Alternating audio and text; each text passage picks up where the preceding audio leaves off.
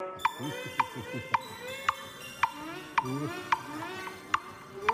Uh. Uh.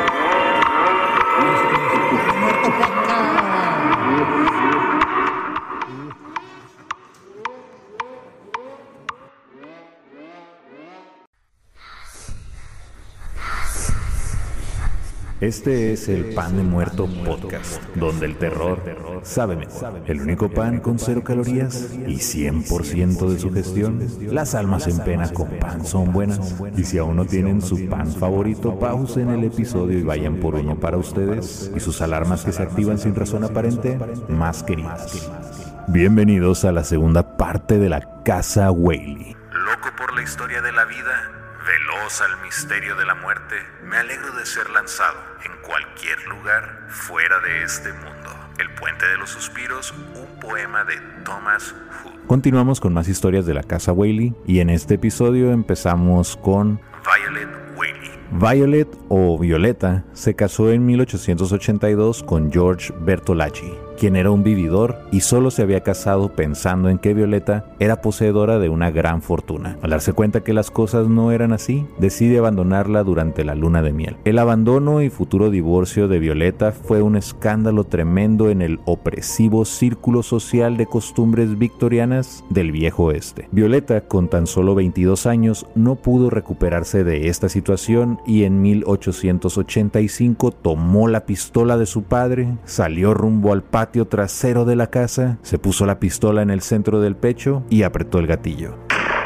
Junto a su cuerpo fue encontrada una nota con frases del poema El puente de los suspiros, el cual narra la historia de una chica la cual se quita la vida al saltar desde el puente de Waterloo. Ana Eloise Whaley. La señora Anna Whaley es el espíritu más común en la casa. La gente puede oler su potente perfume francés o verla en el salón. La mayoría de las veces se le aparece a los jóvenes para darles la bienvenida e interactuar con ellos, pues se cuenta que en vida era una excelente anfitriona. Hay otra historia que involucra a Ana, y es que en un punto de esta historia, mientras el señor Whaley estaba fuera, Ana fue retenida en las escaleras de la casa, exactamente en el escalón número 9, a punta de pistola por un grupo de hombres para poder robar las actas del tribunal. Pues recordemos que la corte de la ciudad una vez estuvo dentro de la casa de los Whaley. Se dice que si te paras en el escalón número 9 puedes sentir la angustia y desesperación de Anna Whaley o como si alguien te detuviera para que no sigas subiendo. Más historias en la casa de los Whaley. Durante los años 60 un equipo de investigadores, incluyendo a la psíquica Sybil Leak, fue a visitar la residencia. Sybil dijo sentir y escuchar la presencia de una niña de nombre Marion, posiblemente la bisnieta de Thomas Whaley quien murió tras ingerir veneno para hormigas. En un tiempo el segundo piso de la casa fue rentado a una compañía de teatro local llamada Tanner Troupe. Llegaron a tener como público dentro de la casa hasta 150 personas. El espacio era tan reducido que a las mujeres se les prohibía la entrada al teatro si traían vestidos muy abultados. Thomas Tanner, el director, murió tras bastidores, el segundo día del estreno. El fantasma del señor Tanner permanece en el segundo piso y muchas veces se le ha visto al atardecer. Un ex vigilante del museo dijo, tuvimos una niña de unos 5 años de edad. Saludó con la mano a un hombre que dijo estaba de pie en la sala. Parecía que estaba saludando al aire, pues no había nadie ahí. La aparición del señor Whaley es muy común en toda la casa. Se aparece de traje, fumándose un cigarrillo, para después simplemente desvanecerse. El fantasma de un perro que corre hacia el comedor de la casa. La familia Whaley solía tener un terrier llamado Dolly. El perro murió por causas naturales. Se dice que lame las piernas de las mujeres y es visto principalmente por niños. En 1964, un investigador de nombre Phil pudo ver al fantasma de la señora Whaley. De repente me di cuenta de algo en la pared. Había algo vaporoso, blanco, parecía una aparición de algún tipo. Sin duda era ella, era la silueta de Anna Whaley. Otros visitantes han descrito ver o sentir la presencia de una mujer en la sala de audiencias. Veo una pequeña silueta de una mujer, dijo un visitante, quien tiene una tez morena. Ninguno de los Whaley se ajusta a esta descripción, pero la casa fue alquilada a numerosos inquilinos durante algunos años, tal vez la misteriosa mujer en la sala del tribunal fue uno de ellos. Otro espíritu es el de una niña amiga de los Whaley, de nombre Karen. Según la historia, la señora Whaley les avisó a los niños, quienes jugaban en la parte de atrás de la casa, que había galletas recién horneadas. Karen corrió tan rápido para llegar primero a la cocina que no pudo esquivar un tendedero, impactando su cuello contra el alambre.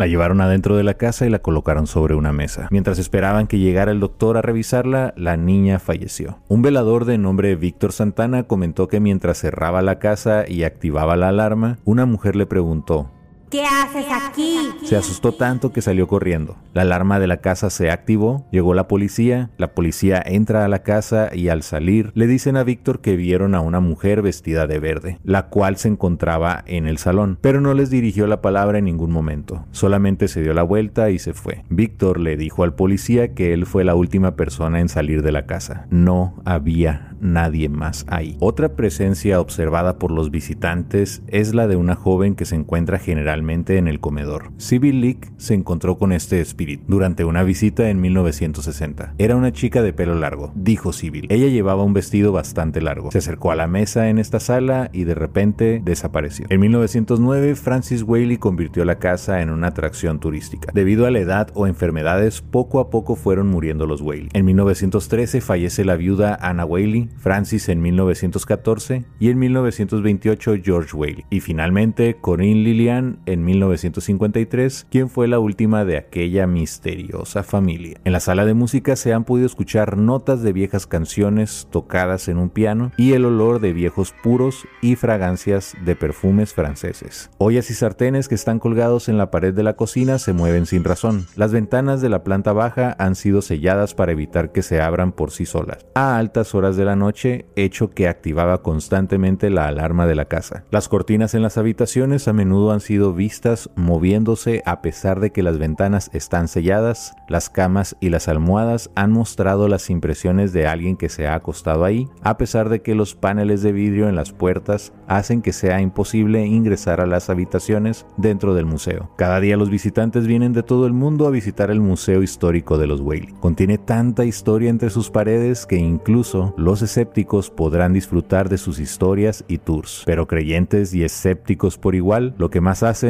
es recorrer la casa en busca de sus fantasmas. Referencias. www.jenny.com, literaturaincierta.blogspot.com, When You Are Here el podcast Inhuman, a True Crime Podcast. Redes sociales del Pan de Muerto Podcast. Y antes de que te dejen en tu luna de miel y te vuelvas objeto de burlas de una sociedad con costumbres victorianas, y esto te obliga a robar el revólver de tu padre para después andar escribiendo notas que en realidad eran parte de un poema, mejor mándame un correo al correo oficial del Pan de Muerto Podcast que es demuertopan.aol.com. En TikTok, en Facebook y en Twitch estoy como Pan de Muerto Podcast. En YouTube y en Instagram estoy como Pan Muerto TV. Y lo más nuevo es el grupo de Facebook de nombre Pan Muerto Podcast, memes, comedias, historias de terror y más. Además en el TikTok estamos subiendo en el número de suscriptores. Empecé como con unos 50 y por ahí va ya en 320, 330, algo así.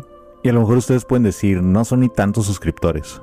Pero miren, para alguien que no tiene unas chichotas o unas nalgotas, la verdad que es un número bastante bueno. Así que échense una vuelta para que vean los videos que están en TikTok, que están muy buenos, del pan de muerto. Y esto fue todo por mi parte. Espero y les haya gustado la historia de la casa Whaley. Para mí fue un placer estarles narrando todas estas historias de terror. Y recuerden que si este episodio les gustó, apóyenme dándole un clic en Spotify o en su plataforma de podcast donde dice follow, después otro clic a la campanita y compartan para que más personas tengan pesadillas con estas historias. Que les jalen los pies, que les aruñen los muebles y las paredes de su cuarto, que tengan una semana de espanto. Nos vemos el próximo viernes en el live desde Twitch y vámonos porque aquí sí que espantan. Bye, bye, bye.